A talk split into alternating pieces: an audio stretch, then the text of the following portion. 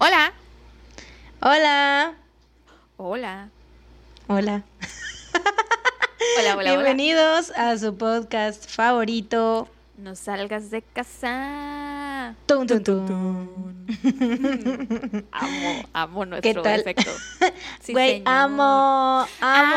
Amo, güey, amo, güey, yo, güey, mil. Güey, super yo, super Güey, sí. Amo. ¿Cómo están? ¿Cómo les trata la vida en esta cuarentena día número... Ya perdí la cuenta. Ah, eso ya perdí la cuenta y ya perdí la razón también. Y la esperanza también un poco, porque como que la Todo. gente ya se le olvidó que seguimos en cuarentena. O sea, es que piensan que como ya se aburrieron, ya se acabó la cuarentena y ya pueden salir.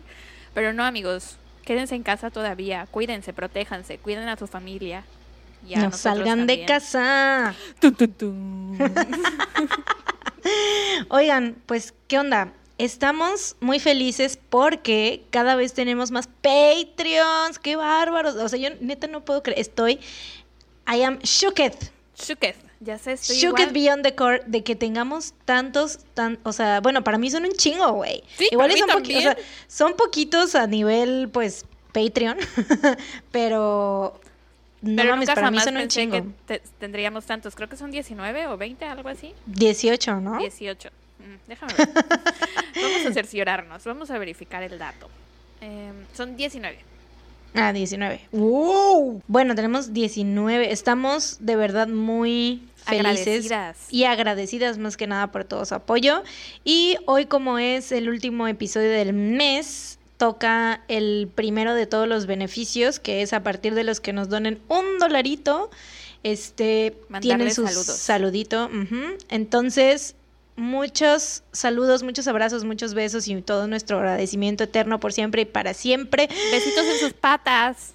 para nuestros Patreons que son Adrián Ruiz, Adsvela, Andy Torres, Corina, Cristina Villarreal, Danitza Rodríguez, José Luis Martínez, Luis de Aldrene, Lupe Suárez Ortega, Marco Isaluque, Marina García Duarte, Mónica Medel y Nayeli Monroy, Paola Pretel, Priscila Mendoza, Rosalinda Ruiz, Tadeo Vega, Loaiza, Tadeo Vega Loaiza, Vanessa Jime Mendoza. y Jurians PM. ¡Eh! Muchas, Muchas gracias, a todos ustedes, seres de luz y amor, preciosos. ¡Mua! Sí, no los merecemos, en verdad, muchas, muchas gracias. Y recuerden que la próxima semana va a haber un episodio extra para nuestros Patreons que nos donen a partir de 3 dólares. Aparte, recuerden que los episodios extras tienen temática y esta, eh, ¿les decimos o no les decimos? Sí, padre. El episodio extra de junio va a tratar sobre parejas de asesinos. Uh. Entonces, esténse al pendiente porque va a estar, va a estar perro, amigos, va a estar muy perro, ¿eh? Sí, sí, y sí. aparte ya saben que vamos a poner un cachito en Instagram y las imágenes en Instagram para torturarlos un poquito. Bueno, no torturarlos, para ver si se animan a este a donarnos tres dolaritos y escuchar el episodio extra. Y aparte, pues obviamente tienen acceso a los demás episodios extras, a los Un pasados día. y a los futuros. Entonces, el pasado, acuérdense que fue el de caníbales, que estuvo muy chido, fue de los, es de nuestros favoritos. Entonces, pues Sí, y las personas que no nos puedan donar en Patreon, o sea, tampoco crean que esto es así como de que a fuerza los queremos obligar, sino que pues es parte de nuestra chamba, eh, pues recordarles que tenemos un Patreon, pero aún así estamos muy agradecidos con, agradecidas con todos los que nos escuchan y con que compartan el, el podcast, perdón, eh, nos ayudan muchísimo. Claro, nos ayudan que nos- más cuando nos donan dinero, pero de todos modos estamos muy agradecidas por todos y cada uno de ustedes. Así es que nos recomiendan, todos los que nos recomiendan nos dan like y este nos comparten en Instagram, Twitter. Ya les prometemos que vamos a hacer más con Facebook porque la neta Mira, yo ya Bueno, no voy no, a no decir prometo nada, nada. porque la Ya otra no vez prometo me, nada. me acusaste de boicotear nuestro Facebook. Entonces yo ya no voy a decir nada. Sí, Facebook. este, bueno, sin más por el momento, vamos, a empezar. a comenzar. Esta semana me toca empezar a mí. ¿Qué me traes? ¿Qué me traes? Esta semana les voy a contar un caso que a mí me resulta muy fascinante y es el caso de la tragedia de Hillsborough, ¿ok? A lo mejor no la reconocen por nombre, pero estoy segura que, bueno, o creo que a lo mejor muchos de ustedes sí la conocen porque hay fotos de este, de lo que sucedió este día y son fotos únicas, pues, o sea, no, que yo sepa, no existen fotos como estas y son horribles. Em, eh, la tragedia de Hillsborough, se me ocurrió contarte esta historia porque te digo, la encuentro muy fascinante, ¿no? Tiene que ver con eh, una multitud. Eh, Ujú. Odio las multitudes, las detesto. Se me hacen de las cosas más horribles del mundo. Creo que estar en una multitud es una de las cosas más peligrosas que te pueden pasar en el mundo y creo que hay personas que no, no se dan cuenta y es que en serio son muy peligrosas y yo tampoco me daba cuenta, me di cuenta hace tres años, en 2017, que fui a un concierto Te ahogas, güey. Sí, tuve una hor- horrible experiencia de que sentí que de verdad me estaba yo ahí muriendo y como pude me salí. O sea, te cuenta que estaba yo, fui al concierto de Ed Sheeran, ¿no? Estaba en general, pero estaba yo en la segunda fila, hasta adelante y en medio, justo en medio del escenario. Mm, mm, mm, La gente mm, empezó a llegar y a llegar y a llegar y a llegar y a llegar y cada vez me apretaban más con todos, yo sentía que me faltaba el aire, entonces me salí como pude, güey, pero o sea, ten en cuenta que estaba yo en medio y hasta Segunda. adelante. Yo estuve también como en tercera fila en un concierto, pero no era tan, tan, tan, tan, tan cabrón, era de The Cooks. Entonces estaba como en tercera fila, más o menos por en medio, por como más del lado derecho, pero más o menos por en medio. Y sí, güey, no mames, sí estuvo cabrón. Pero bueno, entonces me tocó la gran, gran, gran suerte de que la pers- las personas que estaban enfrente de mí, porque sí habían como unas, no sé, dos, tres filas enfrente de mí, y todas esas personas estaban más chaparras que yo. Imposible. I know.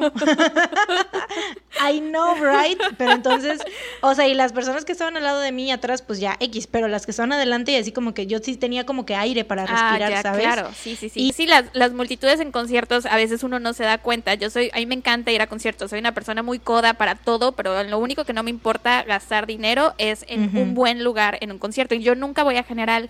Esa vez que fue al concierto de Cheran, era la primera vez que iba yo a General. Entonces, hazte cuenta al Primera y principio- última.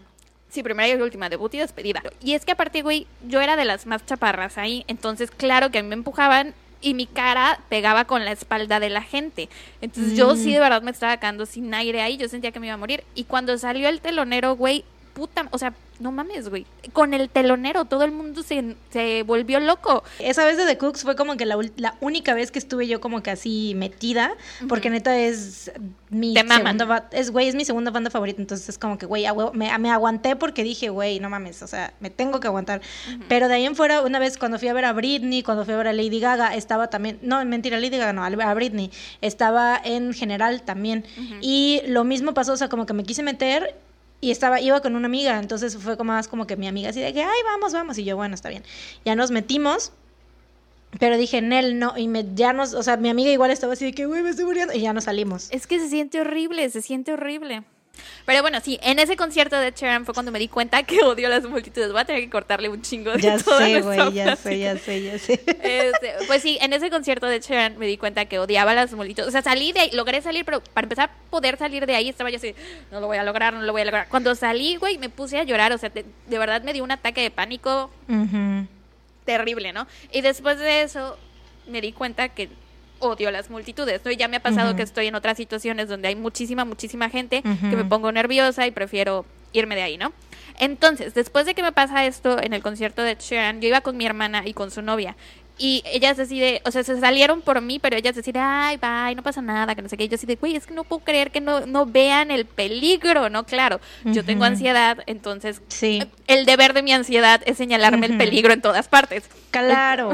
Entonces, eh, después de que pasa esto, me quedé así de, güey, o sea, es que debe, o sea, por algo me, me puse así, ¿no? Debe de haber algo que ha pasado con multitudes y me puse a investigar. Y resulta que hay muchísimas tragedias que han ocurrido a causa de multitudes. Hay tres que me llaman mucho la atención, pero... el o sea, concierto de The Who. sí, ese es muy... Mm, terrible, güey. Ese me da, a mí me, neta me da mucho, me pone mal, güey, porque, verga, ni siquiera habían entrado. ¿No has, no, no has visto el o de sea, Love? fue para entrar. ¿No has visto el de Love Parade en, en Alemania? ¿El Love Parade? No. Esa está terrible. Igual y esa historia la cuento en otro episodio. Entonces estaba yo entre el de The Who, el de Love Parade y el de la tragedia de Hillsborough. Pero decidí contar la de Hillsborough porque creo que es en la que más fatalidades hubo, ¿ok? Entonces, ya habiéndoles dicho toda esta introducción, voy a empezar a contarles sobre el caso. Entonces, el 15 de abril de 1989, 54 mil personas se reunieron en el estadio de Hillsborough en Sheffield, Inglaterra, para ver la semifinal de la Copa Inglaterra entre Liverpool y Nottingham Forest. 96 aficionados de Liverpool murieron aplastados ese día. 766 personas más terminaron en el hospital gravemente heridas. Y en 1999, para el décimo aniversario de la tragedia, 10 de las personas que habían sobrevivido ese día se suicidaron. O sea, no, no el del décimo aniversario, sino en el periodo de los 10 años, 10 personas se suicidaron por el Mm, trauma. Eso no lo sabía. Por el trauma que les dejó ese horrible no día. mames. Sí, y aparte de gente que salió de ahí, o sea, que, lo- que sobrevivió, muchos tienen problemas de alcoholismo, de drogadicción, relaciones fallidas, este, creo que hubo alguien que estuvo in- ingresado en un pabellón psiquiátrico por años, porque dicen que fue muy horrible. Entonces, eh, desde el principio, las autoridades y algunos medios de comunicación intentaron crear la narrativa de que la tragedia había sido culpa de los aficionados, lo cual es una gran mentira y una falta de respeto para las víctimas y para los sobrevivientes. Pero a eso llegaremos más tarde. Antes de empezar a contarles exactamente qué pasó ese día, les tengo que explicar un poco sobre el estadio, ¿ok? En Inglaterra como en México, la gente es muy fan del fútbol, les mama. E igual que en México, suelen haber problemas con los aficionados, entre las porras, los golpes, los acuchillados, gente que se muere en los partidos, etc. Allá le dieron el nombre de hooliganismo.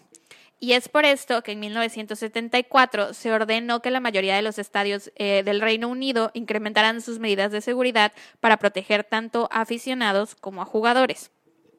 El caso es que en Hillsborough sí se implementaron las medidas de seguridad, pero no eran las adecuadas. Y de hecho, a partir de que se ponen estas nuevas medidas de seguridad, empiezan a haber más aplastamientos de los aficionados. En 1978 se declaró que el estadio de Hillsborough no cumplía correctamente con las recomendaciones de seguridad para espacios deportivos, Eh, pero les valió madre y no se hizo nada. Después, en 1981, ocho años antes de la tragedia, también en una semifinal de la Copa Inglaterra, 38 aficionados resultaron heridos por aplastamiento. Hay un video de esto en YouTube, lo pueden ver. Se ve cómo los aficionados están saltando la valla, porque, o sea, también no podían respirar, estaban siendo aplastados. Y en esa ocasión, la policía que estaba ahí cuidando, bueno, los oficiales que estaban a cargo de la seguridad de ese día, les dieron permiso de sentarse alrededor del- de la cancha. Entonces, en el video se ve que está la portería y atrás hay un chingo de gente sentada en, en el césped, ¿no? Pero, o sea, afortunadamente ese día no hubo fatalidades, pero prácticamente fue un milagro. Entonces, obviamente la gente se empezó a quejar de que, o sea, que algo hicieran con ese estadio porque algo mal, o sea, algo más podía haber pasado. Pero la persona que estaba a cargo del club en ese entonces se llamaba Phil Scratton y dijo que él creía que sería imposible que alguien muriera de esa forma. Y pues, aparte de todo esto, el certificado de seguridad del estadio no se había renovado desde 1979. O sea, no mames. Y bueno, aquí va la parte en la que les voy a pedir paciencia e imaginación.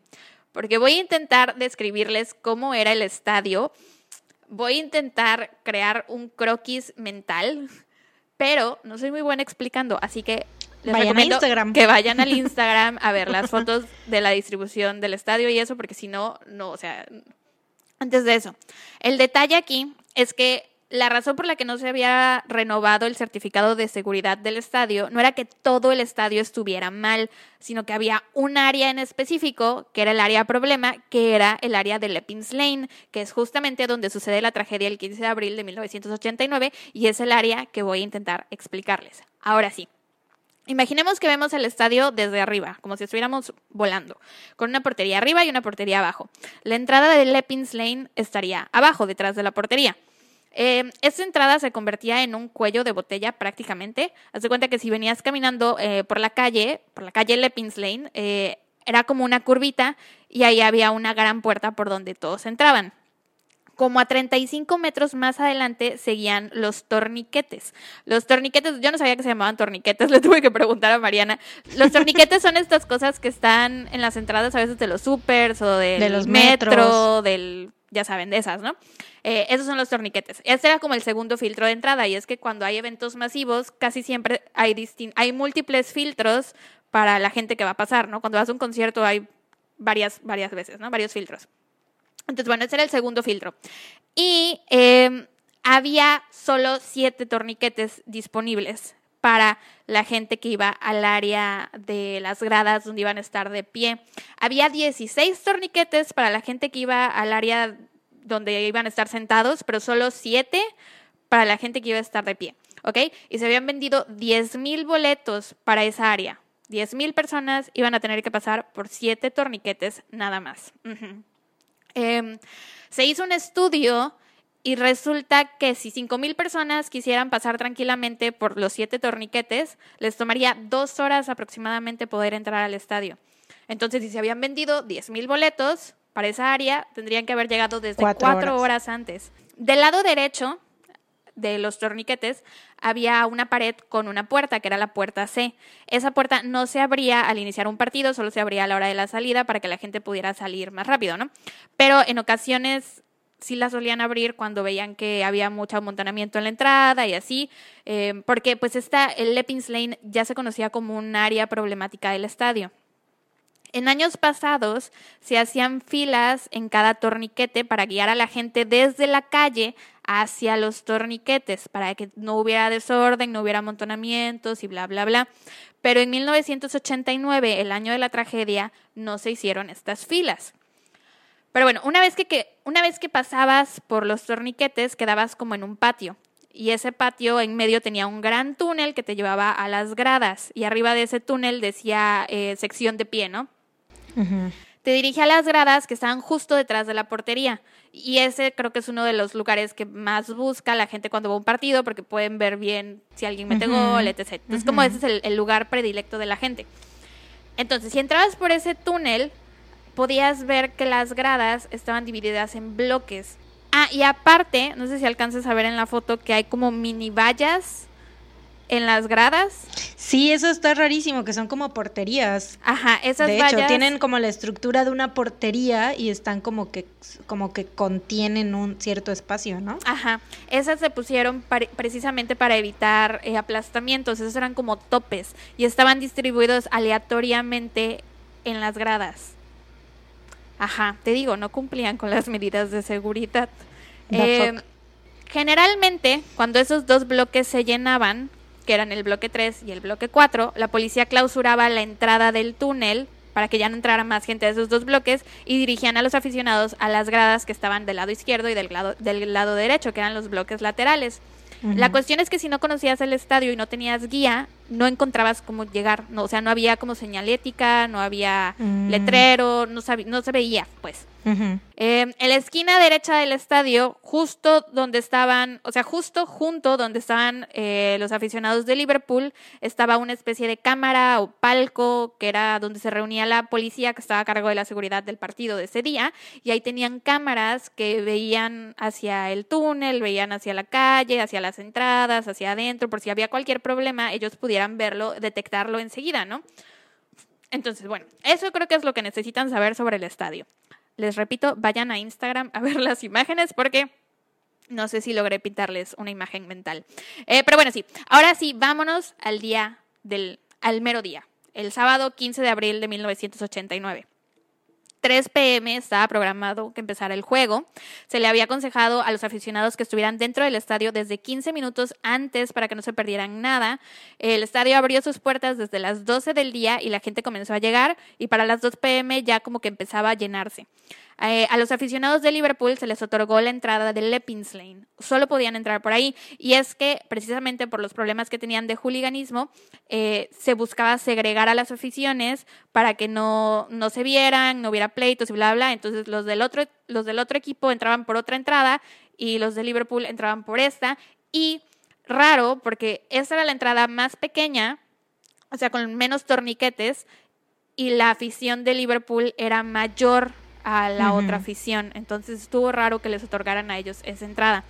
Pero bueno, sí, por esa entrada, 10.000 personas, que era la capacidad de las gradas de pie, tenían que pasar por siete torniquetes. A las 2 y media pm, sí comenzaba a formarse como una pequeña aglomeración afuera de los torniquetes, pero la situación aún era manejable.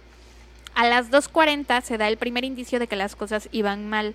La policía tuvo que sacar por el aire a un niño que estaba siendo aplastado justo antes de pasar los torniquetes. O sea, todavía ni siquiera entraba al estadio, güey. Estaba haciendo fila todavía para entrar. Y es que obviamente la gente que corre más peligro en un amontonamiento es la que está hasta, hasta adelante, porque es la que choca con la pared o choca con lo que sea, ¿no? Es la que recibe toda la presión. De hecho, en una de las fotos que te mandé donde se ve, creo que un caballo, Sí, está el policía con el caballo. Ajá, eso todo es afuera del estadio, esos son los torniquetes. Sí, se ve, se ve.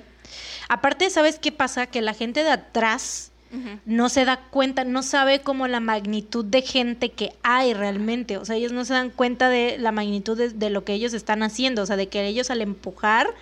Y es que a veces ni siquiera es ni siquiera es que empujen, es que están tan pegados, o sea, no hay espacio. De mover tantito, se mueven y, se mueve. Todo ahí es como una ola de. Exacto, sí, tal cual. Este, entonces, bueno, así es como estaban afuera del estadio, güey. Yo veo la foto esa, eh, bueno, esa la tomé de un video. Güey, el policía sobre el caballo, güey, yo no entiendo el pobre caballo cómo no le dio el telele ahí. O sea, yo, si, si, yo fuera ese caballo, yo me hubiera puesto muy mal. O sea, yo, humana, también me hubiera puesto mal, pero sobre todo si fuera caballo. si fuera ese caballo hubiera puesto muy mal. O sea, entiendo a la gente que estaba ahí necia que quería entrar. Pero el caballo. Alguien piensa en el caballo. Pues ese es un comentario muy, muy, muy Sara. ¿Podrá alguien pensar en el caballo, por favor?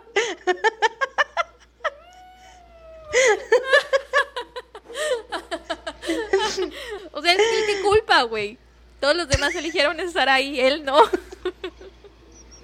Pero al caballo no le pasó nada. Liberación animal. Continúa. Bueno, más adelante los policías reportaron que nadie les estaba dando órdenes a través del radio sobre qué hacer, cómo proceder, cómo manejar la situación que estaba fuera del estadio, porque adentro estaba, ya se estaba empezando a llenar, pero afuera es donde estaba todo, todo, toda la aglomeración. Es que es eso, toda una pésima organización en un evento así de masivo, güey. O sea, es, es lo que hace que vale madre. Eso es lo que pasó con el, con el del concierto de The Who también. O sea, desde un principio no hubo esa organización. Sí, sobre todo por el lugar en que eligieron que fuera. en las dos, en las dos situaciones. En ambas, sí, sí, sí. Este, pero bueno, sí. Em, a las 2.45 había, a 2.45 pm había aproximadamente 5.000 personas entre adentro y fuera de los torniquetes. Lo, y pues la gente estaba toda aplastada. Es que vayan a ver las fotos en Instagram. No es de que podían mover ni siquiera el brazo. Estaban todos pegaditos. A plena luz del sol, güey. La gente estaba sudando. Les empezaba a faltar el aire. Entonces, eh, bueno, ajá.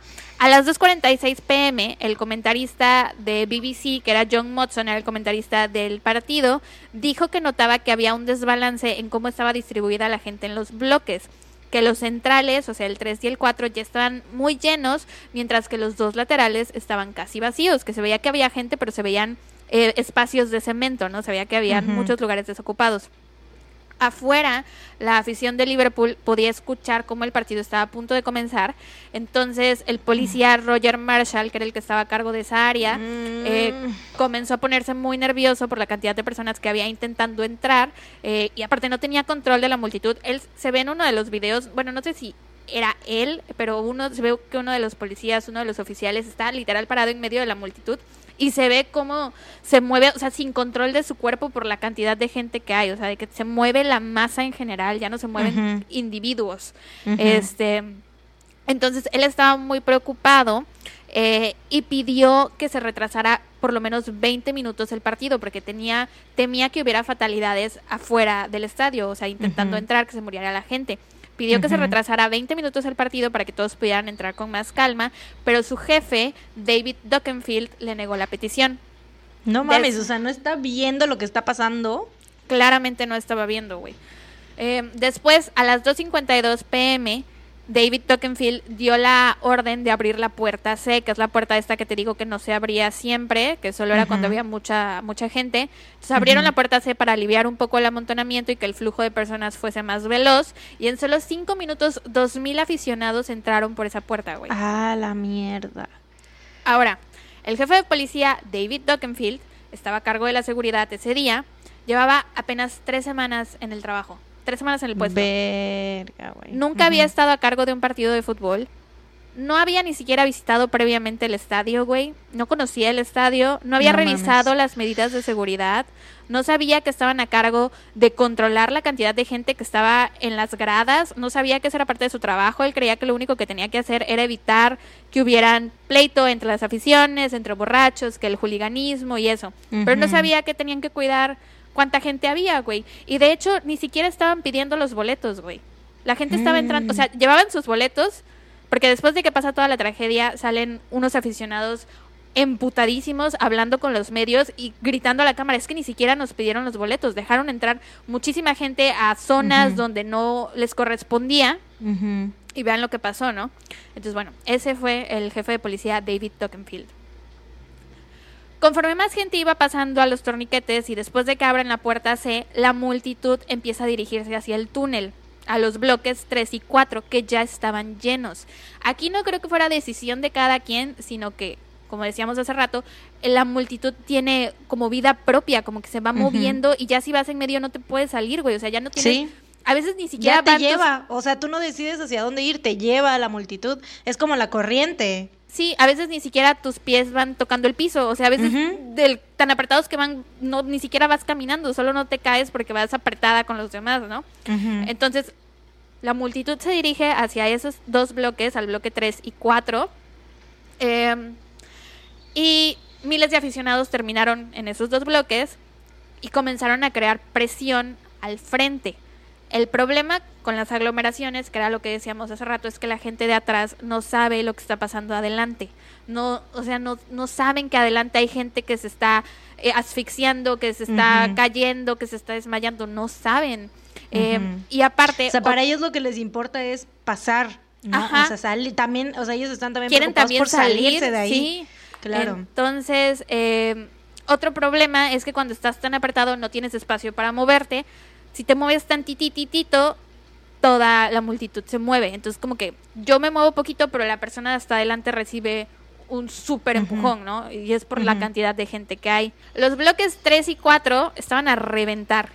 Y usualmente cuando estos dos bloques se empezaban a llenar, se cerraba la puerta del túnel, que es lo que te decía al principio. La, puerta- la puerta del túnel se cerraba y habían policías guiando a los aficionados hacia los otros dos bloques de las gradas, que eran las gradas laterales. Pero ese día no había nadie. No había nadie guiando, nadie, nadie cerró el túnel, nadie. Nadie. Yo creo que es por lo mismo de que había tanta gente que no, o sea, pues igual los policías tampoco podían pasar, ¿no? Pero debió de haber alguien ahí desde de principio, desde antes. Si desde el gente. principio está alguien ahí, no se crea este problema. Claro. Porque hay alguien dirigiéndolos. El partido comenzó a la hora que estaba programado, a las 3 en punto. Todavía seguía entrando gente a las gradas 3 y 4, güey. Algunos de los aficionados que estaban en esa área dijeron que ni siquiera se habían enterado que había empezado el partido, güey. Que había algunos de- que de tan apretados que estaban No terminaron escuchaban. no, quedaban de espaldas a la cancha y no podían voltearse porque no tenían espacio para moverse, güey. Estaban dándole la espalda a la cancha porque así de apretados estaban, güey. Solo de pensártelo creo que Ah, sí, a mí también me da un chingo de cosas. O sea, que no te puedas ni mover. O sea, no puedes ni siquiera levantar. Sí, se les empezaban a dormir güey, los o sea. ¡Oh! Ya sé. Entonces, como pudieron, algunos aficionados comenzaron a brincarse la valla. Creo que esto se ve en una de las fotos que te mandé. Es que hay una valla, la valla donde están las personas. Sí, eh, sí, sí, sí, sí, sí. Esa es la- esas son las fotos famosas que yo, bueno, son las que por las que yo ubico este incidente y las que la mayoría de las personas lo, lo conoce Sí. de la, la valla que da a la cancha. Sí. ¿no? Muchas personas comienzan a saltarse esa valla, a ingresar al campo y al principio la policía los intentaba detener porque creían que solo estaban invadiendo la cancha, pues que solo era un acto de juliganismo. Em, otras personas se estaban saltando porque ves que había una valla dividiendo el bloque 3 y 4, o sea, no era de que pudieran moverse fácilmente. Había gente saltándose esa valla, saltándose a las otras dos, eh, dos bloques laterales de las gradas. Eh, a las 3.4 pm hay un intento de gol que termina golpeando en el marco de la portería. Esto ocasionó que los aficionados se emocionaran. Y de nuevo, la gente de atrás no sabe lo que está pasando adelante. Entonces yo creo que de la emoción, una de las mini vallas estas que parecen porterías que estaban distribuidas aleatoriamente por las gradas, se cae. Y entonces imagínate, si estás sosteniendo esa valla, todo el peso de un chingo de gente, cuando se cae, toda la gente se fue en chinga hacia adelante. Sí. Y eso empeoró muchísimo, muchísimo la situación. El portero de Liverpool, Bruce Grovelgar, reportó que escuchaba a los aficionados atrás de la portería suplicándoles, digo, suplicándole que los ayudara. Él fue con, con el oficial, el policía que estaba por ahí, y le dijo, oye, es que hay que ayudarlos. Y él le dijo, es que no puedo hacer nada si no me dan la orden. Pero entonces... eh, Oye, lo- estás viendo cómo está la, o sea, velo, está, ve cómo está la situación, no mames, o sea, y es, yo creo que es un momento en el que sí tienes que decir, güey, sí, tomar la decisión en ese que momento. se vayan a la mierda las autoridades, las reglas, quien me tenga que dar el sí, lo que sea, que se vaya a la mierda, estás, o sea, estás viendo que está, hay un caos total, güey, es- terrible. Entonces el portero fue con el árbitro a decirle, mira lo que está pasando. El árbitro detuvo el partido, aunque claro, ya también había un chingo de gente en la, en la cancha, o sea, ya también era de que lo tenían que detener porque había muchísima gente saltándose la valla. Sí, que se saltaba. ujú. Eh, metieron a todos los jugadores a los eh, vestidores y pues em, se detiene el partido a las 3.5, güey. O sea, el partido solo llevaba cinco Acaba de empezar cinco minutos. ujú, ujú. Pero para este punto, muchos de los aficionados que estaban en las gradas ya habían muerto, güey. ¡Ah! Verga, güey. La causa de muerte fue asfixia por dos tipos. Asfixia Ugh. por aplastamiento, que es cuando estás tú y alguien o algo muy pesado te empieza a aplastar y aplastar y aplastar y aplastar y poco a poco, poco a poco te vas quedando sin aire hasta que tus pulmones no se pueden volver a inflar y te mueres. Y la otra era asfixia traumática, que es cuando por un golpe así muy de pronto, muy fuerte, te quedas sin aire y te mueres. Se cree que cuando se cae la valla esta en la sección, en el bloque 3 de las gradas, cuando es el intento de gol, que se cae esta valla, que toda la gente se fue hacia adelante así en, de golpe, muchos murieron por asfixia traumática. La gente que estaba en las gradas, en la parte de arriba, comenzó a jalar a los de abajo, o sea, a los que podían levantar los brazos, había gente hasta arriba Sí. jalándolos, jalándolos, jalándolos, hay fotos sí, de eso. Sí, sí, Eh, sí. Y también había personas intentando jalarlos hacia los bloques laterales. Eh, la policía intentó ayudar a muchos aficionados. O sea, es que la policía como institución no estaba haciendo nada. El jefe, quién sabe dónde vergas estaba. Eran policías, o sea, cada quien estaba haciendo lo que creía prudente por su cuenta, porque no había nadie guiándolos. Entonces, eh, la policía intentó ayudar a muchos aficionados a pasarse a la cancha, lograron abrir una pequeña puerta eh, de la valla que dividía la cancha de las gradas, ahí abrieron una puertita, pero pues era chiquita y conforme podía la gente iba saliendo. Y entre policías y aficionados que estaban en el estadio intentaron eh, mover a la, a la gente, a gente que estuviera inconsciente o gravemente heridas, eh, agarraban eh, la publicidad, que eran como unos tableros así súper grandes. eh, eh, eso lo usaron como camilla para mover a los heridos y a los inconscientes al gimnasio del estadio a darles primeros auxilios, o sea, era gente, claro, en ese día pues obviamente había algunos doctores, había algunos enfermeros, había gente que sí sabía del tema, pero también había gente que no tenía idea y pues por Claro. querer ayudar pues estaban intentando darles de que, eh, ¿cómo se llama? RCP. Ajá. eh, y según esto de que la gente no recibió la atención necesaria, o sea, atención profesional, creen que también eso puede haber sido... O, sea, que la muchos... causa por la cual hubo más muertos, ¿no? Ajá, que tal vez algunos hubieran sobrevivido si hubieran recibido la atención correspondiente.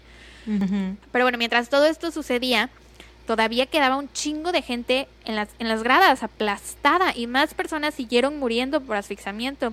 Y de hecho, puedes ver en las fotos, se ve como la densidad de esas áreas, o sea, se ve la cantidad de cabecitas que hay comparadas con las gradas que están a los lados.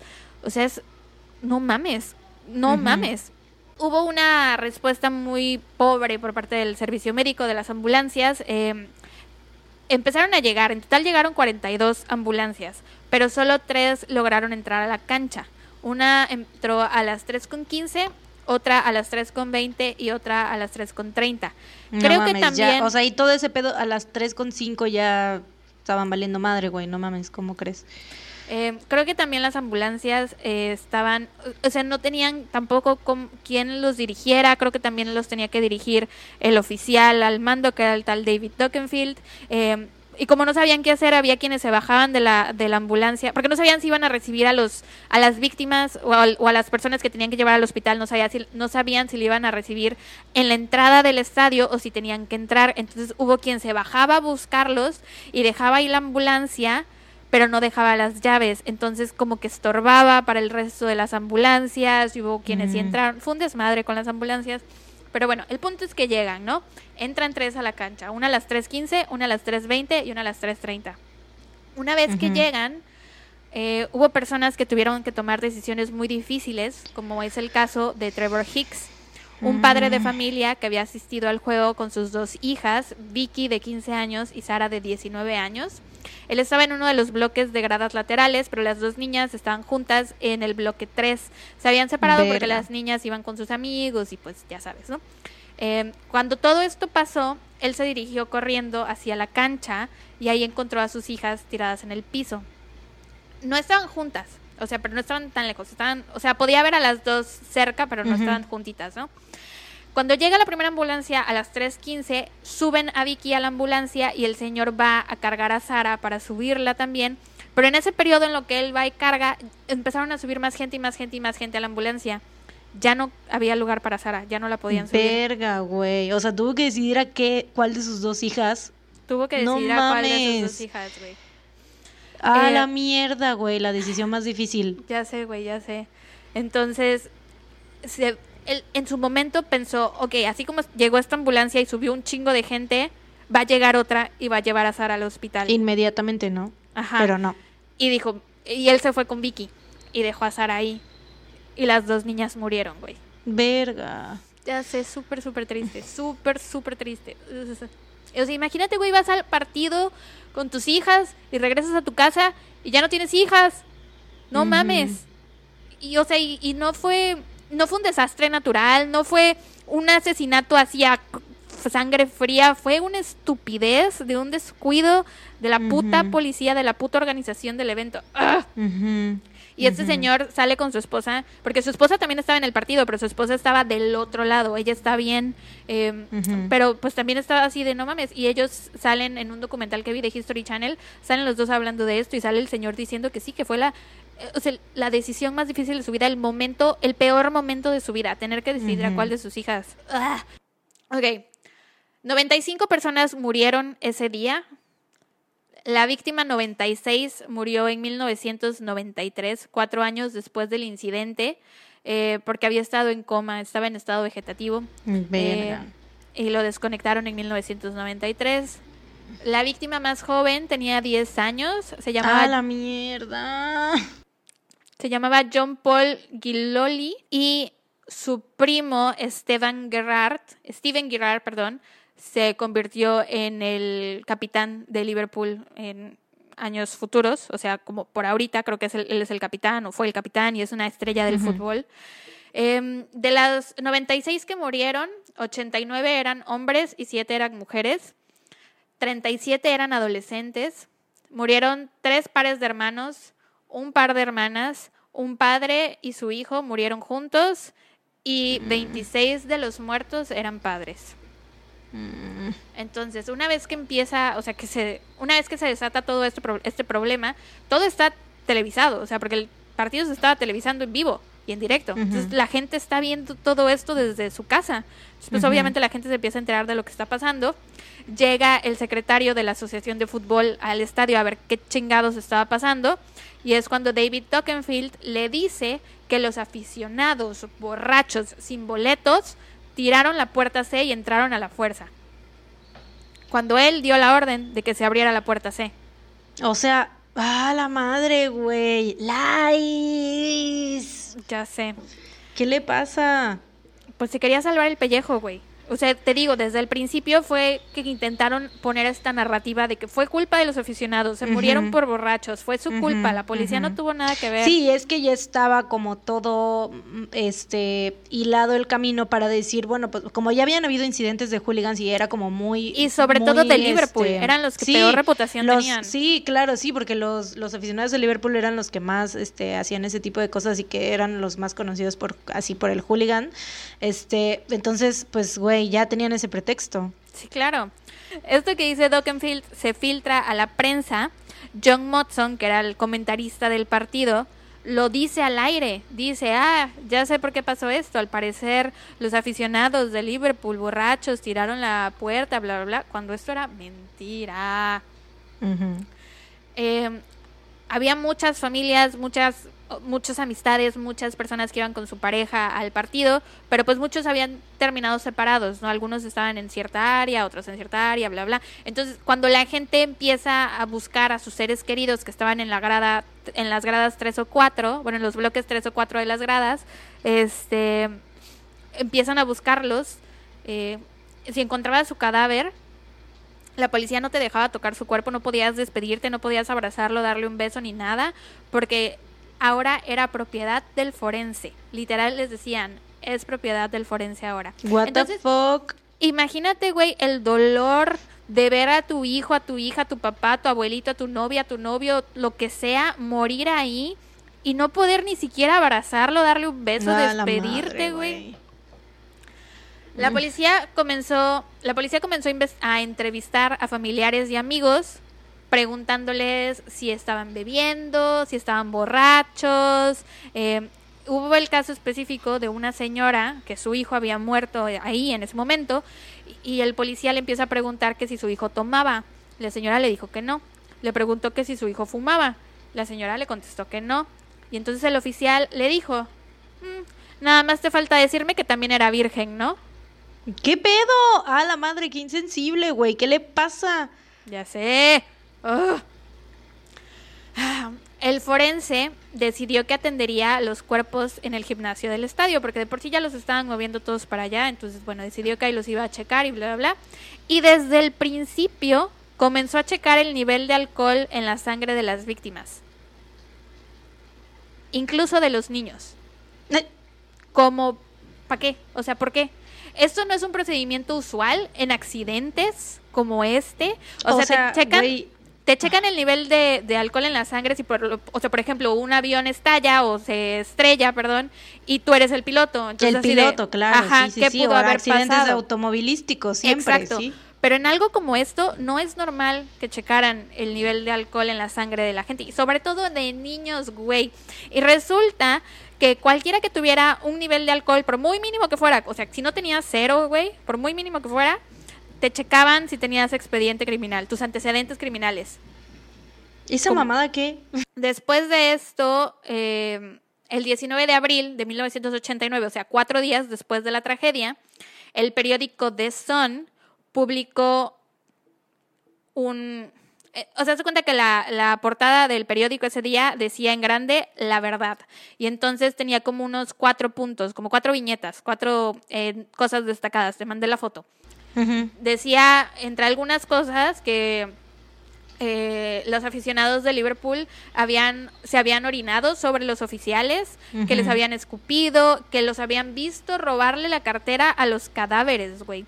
Y también dentro de ese, o sea, porque te mandé solo la portada, pero dentro del periódico decía que había alguien que había escuchado que cuando uno de los oficiales estaba intentando rescatar a una chica de, de la aglomeración, eh, la levantó y se le rompió la blusa y que entonces alguien escuchó que los aficionados de Liverpool gritaron, aviéntanos, la la vamos a violar. Y esto lo publican con el título La verdad. Güey, ¿cómo mierdas van a estar pensando en esas? eh, O sea, nadie en su sano juicio, yo creo que ni siquiera el peor criminal, sé, estaría pensando en eso cuando te están pinches aplastando Cuando a estás la a verga. punto de Y morirte. estás perdiendo el, o sea, que se te está yendo el aire, güey. O sea, ya mero van a estar, te digo, o sea, ni siquiera el vato más pendejo y, e imbécil y de esos vatos que ya sabes cómo son, que de que, ay, mamacita, o sea, güey, yo creo que en su perra vida eso le estaba pasando por la mente, güey. Y el periódico se metió en un problemón. De hecho, ahorita ni siquiera, ya no existe ese periódico en Liverpool. No puedes encontrar The Sun en Liverpool. Existe en Europa, pero en, en Liverpool, no, güey. Lo boicotearon horrible. Todo el, todo el mundo odia ese periódico porque saben que que el propósito de ese día era hacer quedar mal a los aficionados para contribuir a la narrativa que traía la policía de que había sido culpa de los aficionados. Em, después, en enero de 1990, el secretario de Justicia dijo que el no haber cerrado el túnel, porque al secretario de Justicia intentaron convencerlo de, de esta narrativa, ¿no? Así de, sí, güey, no fue la policía, fue la gente, bla, bla, bla. Pero él estuvo así de, no, no, no, no. O sea, el no haber cerrado el túnel fue un súper, súper, súper error y David Dockenfield no supo reaccionar ante lo que estaba pasando em, y él creía que parte de la responsabilidad era de él. Y de hecho más adelante, a partir de 1994, se prohibió que los estadios tuvieran un área donde la gente estuviera de pie. Ya no existen las gradas de pie en los estadios a partir de lo que pasó en Hillsborough. En agosto de 1990, el jefe de las prosecuciones públicas decidió que no se presentarían cargos criminales ni contra la policía ni contra los dueños del estadio, que porque no había pruebas suficientes. En noviembre de 1991, David Dockenfield se jubila pero antes de eso había estado dos años suspendido eh, y le habían diagnosticado depresión severa y trastorno por estrés postraumático, que aquí yo creo que sí, probablemente al güey sí le debió de dar una depresión horrible, porque cómo chingados vives, o sea, cómo, cómo vives sabiendo que tú estabas a cargo de la seguridad de esas personas y no, no, no diste la talla, güey. O sea, no solo no diste la talla, sino que fracasaste horrible. Y pues tienes gran parte de la culpa por la que se murieran casi 100 personas. Em, en noviembre, ah, eso ya lo dije. En marzo de 1993 muere la víctima 96, que es la que te dije que murió de que estaba en coma. Tenía 18 años cuando fue la tragedia, 22 cuando lo desconectaron. En diciembre de 1996 sale un documental del caso donde muestran nueva evidencia que algunas de las víctimas seguían con vida después de la llegada de la primera ambulancia a las 3.15. Y esto es relevante porque el forense dictaminó como hora de muerte para todas las víctimas 3,15. Pero había evidencia de que había algunas personas que seguían vivas cuando llegó la última ambulancia. Entonces, creen que hizo esto como para deslindar a la policía y al servicio médico de cualquier problema que se suscitara después de. Em, en febrero del 2000, las familias de las víctimas deciden demandar a David Tokenfield por su cuenta por homicidio involuntario. Dos días antes del aniversario de la tragedia, Liverpool ganó su primer gran título desde 1990 contra Manchester. Durante ese partido se dejaron 96 asientos vacíos en memoria de las 96 personas que fallecieron en Hillsborough. Ya sé, súper triste. Güey, voy a llorar. Neta, eso sí. No sé por qué ese dato automáticamente me hizo así como que me llenó los ojos de, de agüita. Desde la tragedia, Liverpool nunca ha jugado de nuevo en un 15 de abril. O sea, ese día no hay juegos. El día del aniversario número 20 se hizo un, memoria en, un memorial en Anfield, que es el estadio de Liverpool, para conmemorar a las 96 víctimas. Está este em, homenaje, está en YouTube, lo pueden ver. Todo el estadio cantó eh, Fields of Anfield Road, que es como un himno de Liverpool. Y, o sea, este ya era el himno de Liverpool antes de la tragedia, pero le agregaron una última estrofa que era sobre las víctimas, Em, en ese, en ese eh, homenaje se dijeron palabras, salieron padres de víctimas y lo que sea, y la Güey, gente... estoy llorando. Güey, pues es que es muy conmovedor. creo que es la primera vez que lloro en uno... ¿En un episodio? en un episodio, sí, güey. El estadio cantó, ¿no? Y habían personas que pasaron a dar palabras y bla, bla, bla. Y todo el estadio empezó a gritar justicia para los 96, justicia para los 96, justicia para los 96.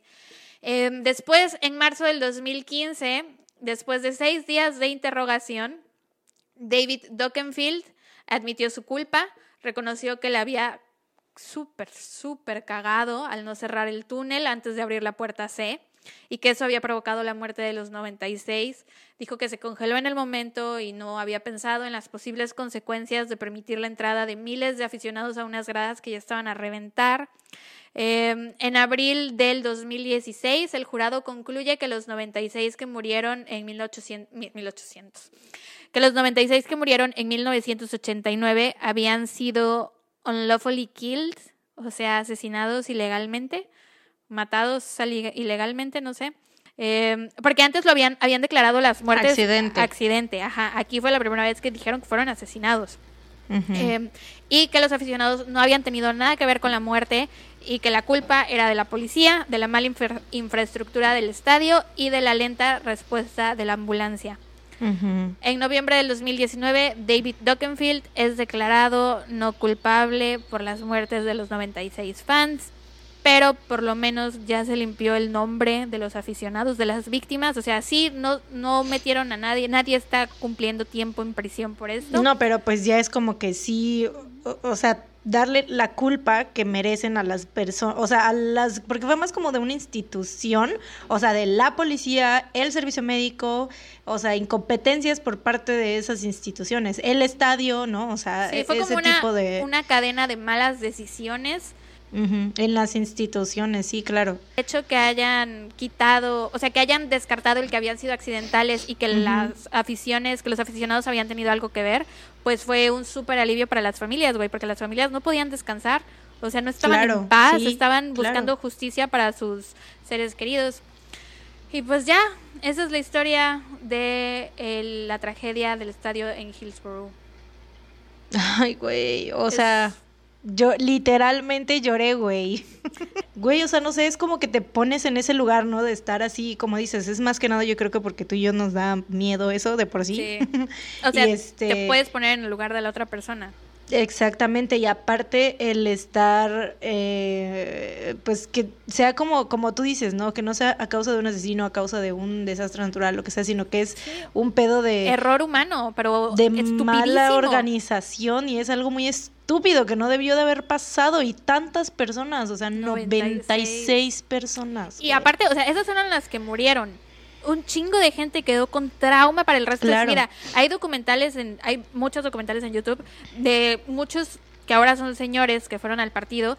No pueden pisar un estadio, güey, ya no les gusta el fútbol. Eh, tienen el trauma de ver gente, claro. o sea, de sin querer haber matado a alguien, o sea, que de tanto que les empujaban la persona sí, delante de ellos. Güey, porque imagínate a alguien que tenga, o sea, yo me imagino, ¿no? Así como un señor como robusto y una chavita así delgadita, uh -huh. o sea, güey, la plasta ahí. Y, y es sin porque, querer. No es porque él, exacto, y aparte, güey, o sea, el hecho de que ya no puedas, o sea, que el fútbol que sea algo que te gustaba tanto y que ya no puedas ir a ver. Ay, güey, estoy llorando otra vez. Llora, güey, es que me no llega, es nada. que me llega porque digo, güey, o sea, es algo que te gustaba tanto y que te hayas, o sea, que tengas un trauma de esa manera y que ya no puedas volver. Sí, es Qué horrible, triste, es horrible. Ese día le robó muchas cosas a muchas personas. Y esa es, la gente sigue viendo las consecuencias de eso. Es, sí, está horrible, güey, está horrible. Por eso, de todas las tragedias de multitudes, elegí contar esta. Porque creo que es... Chinga tu madre, güey. eh, pues es que creo que es en la que más... Eh, o sea, ¿sabes? Para que la gente que nos escucha, porque tú y yo somos conscientes del peligro en una multitud, pero hay mucha gente que no sabe. Y claro, no en todas las multitudes suceden estas cosas. Sí, pero obvio. Creo que es, o sea, es responsabilidad de todos estar conscientes de que estas cosas pueden pasar y que uh -huh. en la medida de lo posible evitemos estar dentro de una multitud, en la medida de lo posible. Y si ya uh -huh. estás en, en, una multitud, checa por dónde puedes salir, qué es lo uh -huh. que puedes hacer, o sea, como tener un plan porque sí, o sea, estas sí, cosas sí, pasan en cuestión de minutos. Exacto, porque sí, o sea, si estás viendo eso, salte, o sea, que tantito algo te empiece a incomodar sí. o que tantito así, Salte. no, déjame salir, me salgo de aquí, me vale madre, o sea, eso es más importante. Aunque te salgas tu sola, vida. tus amigos se queden ahí, tú salte. O sea, si puedes Sí, convencer a la persona es- que va contigo de salirse, va, pero si Claro, no, salte, claro, salte. claro, claro. Sí, es como, güey, si tú te quieres quedar aquí, quédate, pero yo me voy, neta, no Sí. puedo, porque, o sea, en ese momento a lo mejor tú piensas, por ejemplo, lo que estamos diciendo, los conciertos, ¿no? Tú piensas, o el fútbol, o sea, estás viendo algo y es como algo que te gusta y que, que tú eres fan de esa persona o de ese equipo o de ese lo que sea, pero en ese momento para ti es como muy importante verlos y todo, pero es más importante tu vida y salirte de ahí, o sea, si Claro. estás así como muy... Entonces, sí, amigos, Sí. eh, eviten en la medida de lo posible las multitudes y si algún día, por alguna razón, en ustedes recae la organización de un evento masivo, tengan mucho cuidado. No, no, no, está muy feo. Pero bueno, espero que tu caso sea un poco menos deprimente que este. Pues ni tanto, güey. Ya sabes que tenemos la creme de la creme de los la gente culera y las situaciones desagradables. de las peores situaciones. Ya ven, amigos, no salgan de su casa. Tun, tun, las peores situaciones. Bueno, ya me escurrí los mocos y ahora vamos a hablar, te voy a hablar del asesinato de Lauren Giddings. Eh, Lauren Giddings nació el 18 de abril de 1984 en Tacoma Park, Maryland. Ese año Ella- nació mi hermana Lorena. ¿Qué, qué mes?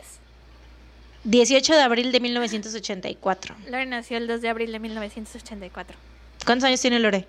37. No, 36, 36. Ahorita tendría 36 años Lauren Giddings. Ala, Bueno. qué triste. Bueno, este estudió derecho en la Universidad Mercer en Macon, Georgia, lo cual fue un gran orgullo, ya que nadie en su familia había ido a la universidad, o sea, ella era la primera La de primera. todas sus hermanas, sí. Era una joven rubia, guapa, atlética, extrovertida y muy popular. Entonces, o sea, haz de cuenta que yo me la imagino como, como estaba estudiando Derecho, me la imagino como Elle Goods, la del Mm. Legalmente Rubia, así igualita, porque de hecho era así como súper rubia, bronceada y tenía un perrito chiquito y había... Ya, Hay una ya, ya. foto que está ella vestida de rosa con su perrito chiquito, te la voy a pasar. Ok. O sea, es legalmente rubia, güey. ¿Ya la viste? Ah, ya, ya, ya la vi, ya la vi, ya la vi. Sí, sí, sí. Muy, muy el Woods. Ujú. ¡El Eh, perro! Sí. ¡La cara! Sus hermanas dicen que a pesar de estar a cientos de kilómetros de distancia, Lauren era muy unida a su familia de Maryland. Siempre iba en fechas importantes y les llamaba todos los domingos por teléfono para hablar con su abuelita. En el 2007, Lauren conoce a David Vandiver mientras trabajaba como pasante en una firma de abogados en Atlanta y empiezan una relación amorosa, la cual se vuelve cada vez más difícil cuando Lauren se muda a Georgia para perseguir su carrera como abogada. Eh, para el 2011, Lauren ya había terminado sus estudios en la Universidad Mercer, solo se estaba preparando para un examen final o al que le llaman bar exam, Ajá. que es el que es el que hacen los abogados antes de graduarse para probar que están como listos para ya para ejercer. Sí, sí, sí. Su novio David la visitó en mayo de ese año por su graduación y planeaban vivir juntos en Atlanta una vez que Lauren pasara su examen, el cual iba a presentar en julio. Sin embargo, a finales de junio del 2011, Lauren Giddings desapareció. Lauren vivía en el segundo piso de un pequeño complejo de departamentos que estaba justo enfrente de su universidad, el cual era habitado casi en su totalidad por estudiantes. Desde días antes de su desaparición, su familia y amigos no habían tenido contacto con ella, ya que, o sea, esto era como normal porque ella les había dicho que iba a estar muy ocupada estudiando día y noche para su examen. Entonces, pues nadie, mm, o sea, No nadie se había sabido, ¿no? nadie había sabido, ajá, nadie había sabido nada de ella, pero no se preocuparon, o sea, este, no se imaginaban que estaba desaparecida. Sin embargo, sus compañeros y sus vecinos, los que vivían ahí en el departamento y sus compañeros de la universidad, se preocuparon porque pues ellos sí ya no, la- o sea, no la habían visto en el campus y eso sí era raro porque pues Lauren, como estaba estudiando, pues iba seguido a la biblioteca o pues güey, cualquier cosa, ¿no? Pues Sí, la ves en la a- escuela, ¿no? La ves. con- Sí, o salir del departamento, porque te digo que el departamento, los departamentos estaban justo enfrente de la universidad, entonces, pues, güey, alguno de esos días tenía que salir por comida Sí, o a estudiar a la biblioteca o aparte salía mucho a correr, hacía ejercicio, entonces, güey, para algún, entonces ya como tenían días sin, sin verla, ella desapareció un sábado, entonces ya para eh, como por el lunes, martes que no la veían, güey, porque fin de semana pues normal, pero el lunes, martes ya no la habían visto, entonces ellos ya se estaban Se preocupando, ¿no? El miércoles, una de las amigas de Lauren le llama a su hermana para preguntarle si sabía algo de ella, ya que había querido contactarla por teléfono, pero la mandaba buzón. Entonces, la hermana de Lauren inmediatamente es que ya comienza a llamarla, ¿no? Pero al no recibir respuesta, ella dice, ok, algo está mal aquí, o sea, ya tiene varios días y no contesta el teléfono, ¿no? Sí. Este, ah, porque aparte la hermana había dicho que ella le había como que mandado mensajes de texto y algunos correos, pero que no era como que, o sea, no eran de algo que necesitara ella respuesta. Entonces, como no le había contestado, había dicho, bueno, pues está, nos, nos dijo que iba a estar muy ocupada estudiando para su examen, ¿no? Igual no ha checado o qué sé yo, ¿no? Pero bueno. Para este entonces, Lauren ya llevaba cuatro días desaparecida. Compañeros de la universidad llaman a la policía para que vayan a, su- departamento, pero no hay señales de que alguien haya forzado la entrada. Así que se van, abandonan el edificio. Para este entonces, la comunidad estudiantil ya todos estaban muy preocupados por Lauren. Muchos, o sea, había muchas personas que la, que la conocían. Incluso entrevistaron a su vecino de al lado, de la puerta de al lado, que se llamaba este, Steven McDaniel, para un noticiero local. Y él, al igual que sus demás compañeros y amigos, decía que ella era una persona muy extrovertida y atlética y que lo único que se les ocurría a todos era que podía haber pasado, era que igual le había salido a correr y alguien se la había llevado, ¿no? Ya que ni él ni ningún otro vecino habían escuchado ni visto nada inusual. Ajá. Su hermana Caitlin estaba obviamente ya súper preocupada y nerviosa por lo que le llama al novio de Lauren y a sus amigos de Atlanta. Eh, incluso llamó a hospitales de- de- del área por donde ella vivía, pero nadie sabía nada. Ok. Desesperada, Caitlin le pide a una de las amigas de Lauren en Macon que use la llave que ella escondía en su maceta para entrar al, al departamento ¿no? de Lauren. Y descubren que todas sus cosas estaban ahí. Su bolsa, su teléfono, computadora, todo, todo, todo. Y su auto estaba estacionado ahí, pues, donde, enfrente, ¿no? En su casa. Como no sabía qué hacer, Caitlin le llama a uno de sus tíos que es policía. Y él le dice que le diga a la amiga de Lauren, la que estaba en el departamento, que cierre la puerta y que llame inmediatamente al 911 porque ya eran cinco días los que llevaba desaparecida. Sí, aparte no es normal que si sales dejes tu celular. O sea, sé que el 2011 fue hace un chingo ya, pero todo el mundo andaba con su celular para todas partes. Sí, claro, claro, claro. No, y, o sea, su bolsa, su cartera, todas Todo sus cosas. estaba ahí, no es normal. Todo, todo, todo. Este, la policía llega al departamento y lo revisan exhaustivamente, su ropa, sus cosas, incluso botes de basura para ver si había rastro de dónde está, de dónde pues estaría ella, ¿no? Y eh, de hecho también revisaron así como las toallas para ver si estaban mojadas, a ver si se había bañado recientemente o algo así, pero pues no, nada. Pero no encuentran nada porque lo que había que encontrar estaba afuera del edificio. Los investigadores pasan cerca de los botes de basura, que por cierto deberían de estar vacíos para esa hora a la que ellos pasan por ahí, pero el camión de la basura estaba atrasado. Mm, De estos botes se desprendía un olor terrible y al levantar la tapa encuentran una bolsa negra cubierta de moscas. no. La sacan y al abrirla se encuentran con la peor de las escenas, un torso humano que después de ser sometido a pruebas de ADN comprueban que se trataba de Lauren Giddings. Güey, qué pedo. El 25 de junio del 2011, a las 6.30 pm, Lauren Giddings se para en el autoservicio del restaurante Saxby.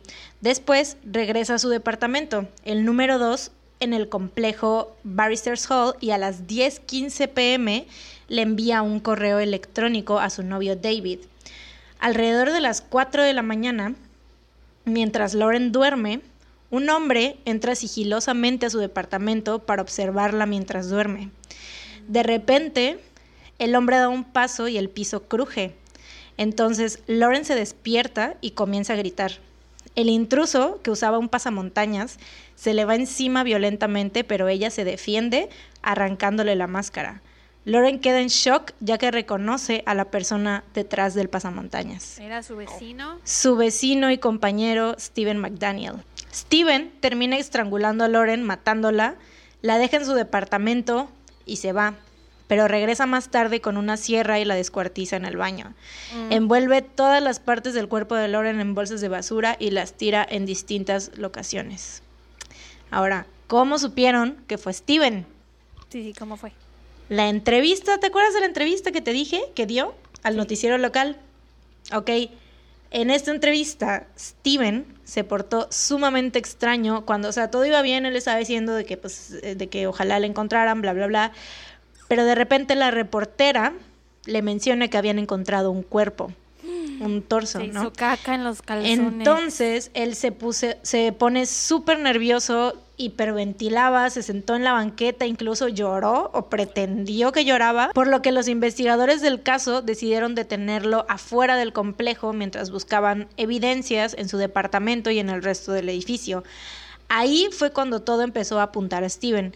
Gracias a los preciosos perritos criminólogos, así les puse perritos criminólogos porque son los que son los que son policías, entrenados. ¿no? Sí, entrenados, no, porque los perritos criminólogos son están entrenados para encontrar cadáveres y restos y sangre humana. Ok. Este, entonces, o sea, son como que muy específicos, por eso dije perritos criminólogos. Ok. Entonces, después de, gracias a estos perritos, se revela que el baño de Lauren y el departamento de Steven tenían sangre por todos lados. También encontraron pistolas, metralletas, espadas samurai, comida enlatada y botellas. O sea, como si se estuviera preparando para una especie de apocalipsis, güey. Walking Dead o qué Ajá, pedo, así güey. es, así es, súper raro y creepy su pinche departamento.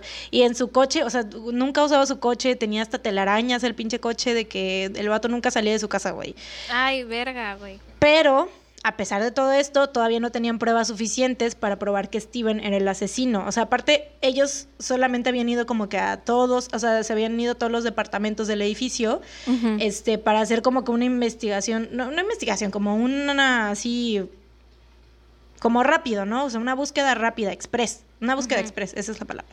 Este, con los perros, ¿no? Y así nada más, así rápido. Y entonces a los, a los otros vecinos supongo que también se metieron a sus, a sus departamentos. Pero pues este güey obviamente estaba demasiado raro, ¿no? Todos a la entrevista, las cosas que tenía, que había sangre también en su casa. Entonces fue como que, güey, what the fuck is going on? Entonces, te digo, a pesar de esto, no tenían las pruebas suficientes para probar que él era el asesino. Sin embargo, los investigadores logran que Steven confiese que se había metido a robar a otros departamentos del edificio. No sé cómo lo lograron, pero lo lograron. El vato dijo, ah, sí, sí, es que me metí a robar, ¿no?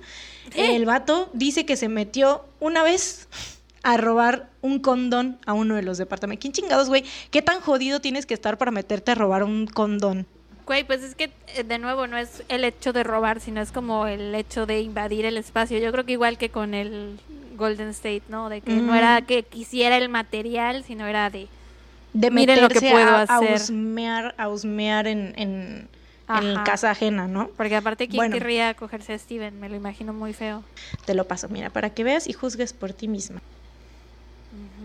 Pero sí se ve muy loco, ¿no? Como Creepy. que tiene, tiene la mirada. Sí, es eso, tiene la mirada como muy perdida y como muy de zombie. Estaba Sí, sí, sí. obsesionado, el güey estaba obse- obsesionado con los zombies. Ah, entonces sí Este, se estaba preparando para The Walking Dead con para sus lo que- armas y sí, sus sí, sí, sí, sí, comidas sí, sí, sí, sí.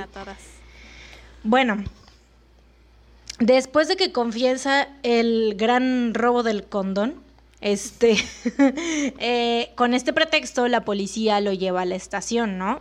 Y Ajá. una vez ahí le toman fotos a rasguños que tenía él en su cuerpo y en su cara, le toman muestras de su ADN, de, pues, del cabello, de las uñas y eso. Y mientras es interrogado, la policía lleva a cabo una segunda búsqueda más exhaustiva en su departamento. Aquí, en su departamento, encuentran una memoria USB que pertenecía a Lauren con cientos de fotos personales, güey. S- Y el historial de navegación de su laptop mostraba que se la pasaba stalkeando a Lauren en Facebook. O sea, te- habían como cuatro, más de, o sea, como cuatro mil búsquedas de Lauren, güey. No mames. En- tanto en Facebook como en Google, como en todo. O sea, se la pasaba todo el día viendo fotos de ella, güey. Güey, qué loco, pinche vato loco enfermo. Y aparte, o sea, la hora en la que se muestra que estaba viendo él sus fotos y su Facebook, este, tenía abierto al mismo tiempo eh, páginas con pornografía violenta. O sea, güey. Y lo más, cri- o sea, algo más creepy todavía que esto, güey, encuentran ropa interior de Lauren. O sea, estaba obsesionado. Estaba, Estaba obsesionado. obsesionadísimo con ella, güey.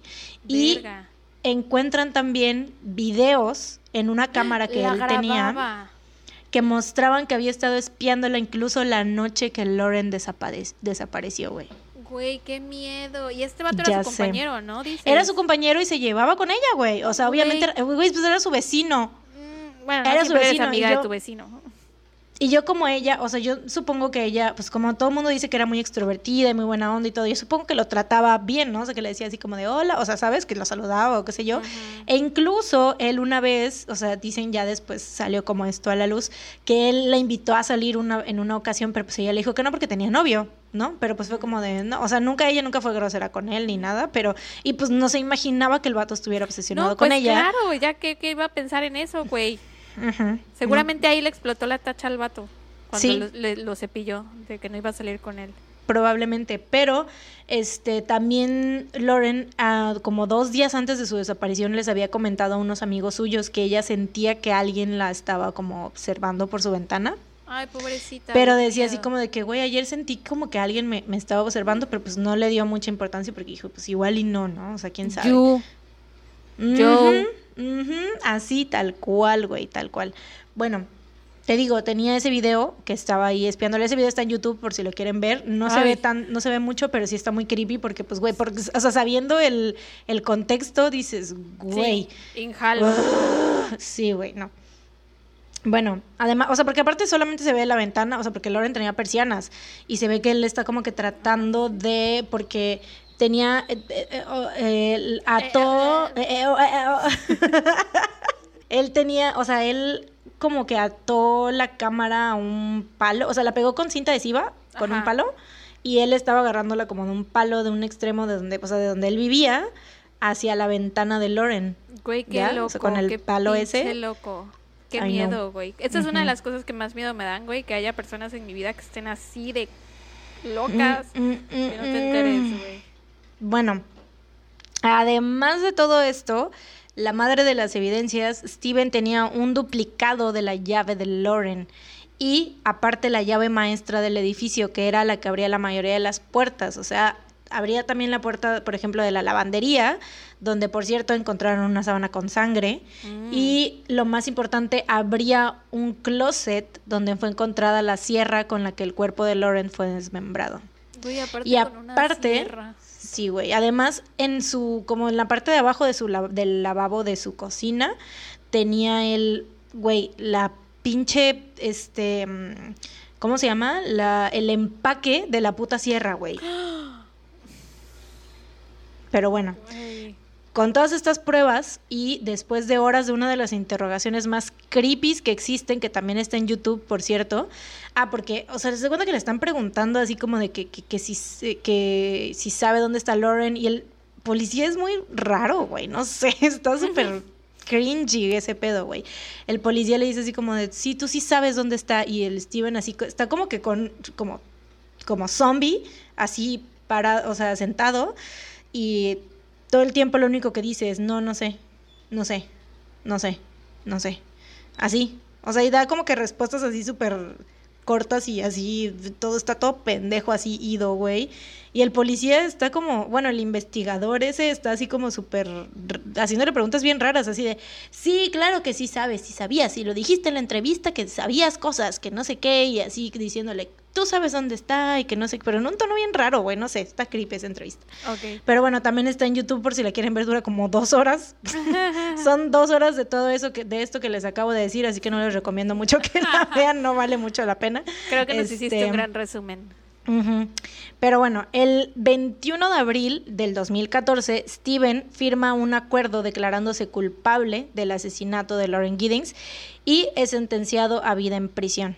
Actualmente cumple su condena en la prisión estatal de Jackson, Georgia y tristemente es elegible para libertad condicional en 2041 cuando tenga 66 años. Y esto aquí las psicólogas que lo han tratado em, han dicho que él, o sea, que era un asesino serial en potencia, o sea, que real lo agarraron en su primer crimen porque el vato iba a repetir eso.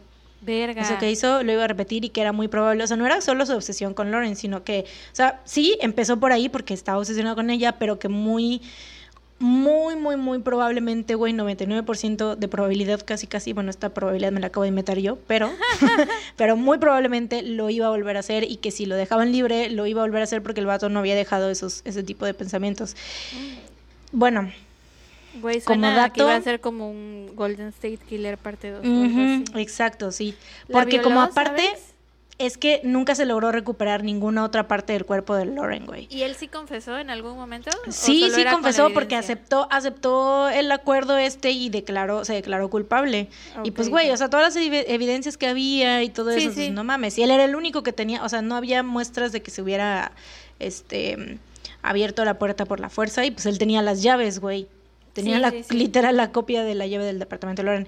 Eh, te digo, nunca se logró recuperar ninguna otra parte del cuerpo de Loren, así que, güey, lo más creepy de todo esto es que si Steven tal vez, o sea, una, si hubiera mantenido la calma durante la entrevista o si no la hubiera dado, y más que nada, si el camión de la basura hubiera pasado a la hora que tenía que pasar, güey, probablemente, o sea, se hubiera salido con la suya. Y hubiera repetido, o sea, porque te digo, las psicólogas que lo han tratado, los psicólogos que lo han tratado, dicen que el vato, pues, y- o sea, que agarraron a un asesino serial en su primer crimen. Verga, güey. Pues qué bueno que lo atraparon. Pobre Loren. Sí, tenía, Lauren tenía 27 años en ese entonces. Y te digo, estaba ya, o Ay, sea, Estaba chiquita. Tenía mi edad, güey. Nuestra Mi edad. sí, Hello. sí, tenemos, tenemos No la eres misma edad. protagonista. Se me olvida que tenemos la misma edad, güey, a veces. Este, sí, güey, tenía nuestra edad, imagínate. Ya sé, qué horror. Ay, Cuando le pasó eso, o sea, sí, literal, nuestra edad y que un vato, un, su pinche vecino, güey, si pensabas, si pensabas, si pensabas que tenías malos vecinos, imagínate tener de vecino a Steven Ay, McDaniel, cállate los ojos. No, no, no, no, no me quiero imaginar nunca. Pero lo bueno es que mm, lo atraparon en su primer Afortunadamente, güey. Porque eso neta sí me, me, me da como mucha ansiedad pensar en, o sea, en ese, en ese, en, en ese comentario específico de que dijeron de que lo habían agarrado en su primer crimen, porque, o sea, que agarraron a un asesino, asesino serial, serial en potencia, ¿no? en su primer crimen, sí. Verga. Está muy, está muy cabrón eso, ¿no? Y pues esa, esa es la historia corta, pero pues Escalofriante. escalofriante sobre el asesinato de Lauren Giddings. Chanfle, pobrecita. Qué gacho. Sí, qué gacho Camacho. Pero bueno, ya, por favor, necesito, dame algo más de qué hablar. Ok. Esta semana. Recomendación. No, esta semana no hay recomendación. Esta semana hay dato feliz. ¡Uh! El dato feliz, lo sabes. Es tu dato feliz también. El nuevo video de Harry Styles. Watermelon Sugar. Hi. Hi. Sí, güey. Esta semana Es tenía que haber dato dato feliz feliz. también. Sí. Ay, güey, Este, sus manitas. Güey, anoche soñé con él, ya te dije. oh. Sí, ya me dijiste, es que es tan precioso, güey. Entonces, sí, esa, eso fue mi highlight de la semana. Y ya es viernes. Y el video salió el lunes, creo. sí, sí, salió el lunes, güey. No mames. Guau. Pero sí, me ha durado la felicidad todos estos días. Y bueno, ahora dime el tuyo. Dato feliz, recomendación feliz. Es más que nada la serie que estoy viendo en el momento. ¿De La nuevo? acabo, la acabo de empezar, güey. No, es que Big Little Lies la estoy viendo con mi mamá. Ah, ok, ok. Entonces esa, esa parte. La que estoy viendo yo es Mr. Robot. Ah, me la han recomendado. La acabo de empezar y verga, güey. Me eché cuatro capítulos de un jalón y está buenísima. Y no son muchas, son como cuatro temporadas, van, creo. Ah, órale. Está en Amazon Prime. Sí, sí, sí. te Están digo, sí las la temporadas. Y son 10 episodios por temporada. Duran como una hora. Está chida. Bueno, eso fue todo por el episodio de hoy. Esperamos que lo hayan disfrutado como siempre. Acuérdense de comentarnos mucho en Instagram. Nos encanta que nos comenten en Así las es. publicaciones. Arroba no salgas de casa podcast. Y en, in- y en Twitter, perdón, estamos como arroba no salgas de casa. Por cierto, yo soy Mariana. Ah, sí, cierto, yo soy Sara. No nos presentamos al principio. Diablos. Tenemos que empezar a hacerlo. Sí, bueno. Eh, gracias por escucharnos una vez más. Sí, esperamos que hayan disfrutado este episodio. Déjenos saber qué opinan de los casos en nuestro Instagram. Como Comenten, siempre. comenten mucho, comenten. Y sí, una vez más, gracias a nuestros Patreons que nos apoyan. Los Chulos, mucho. preciosos, divinos, seres de luz y amor, perfectos. Nos vemos la próxima semana y recuerden, No salgan de casa. tun tun tun. Bye bye. Adiós.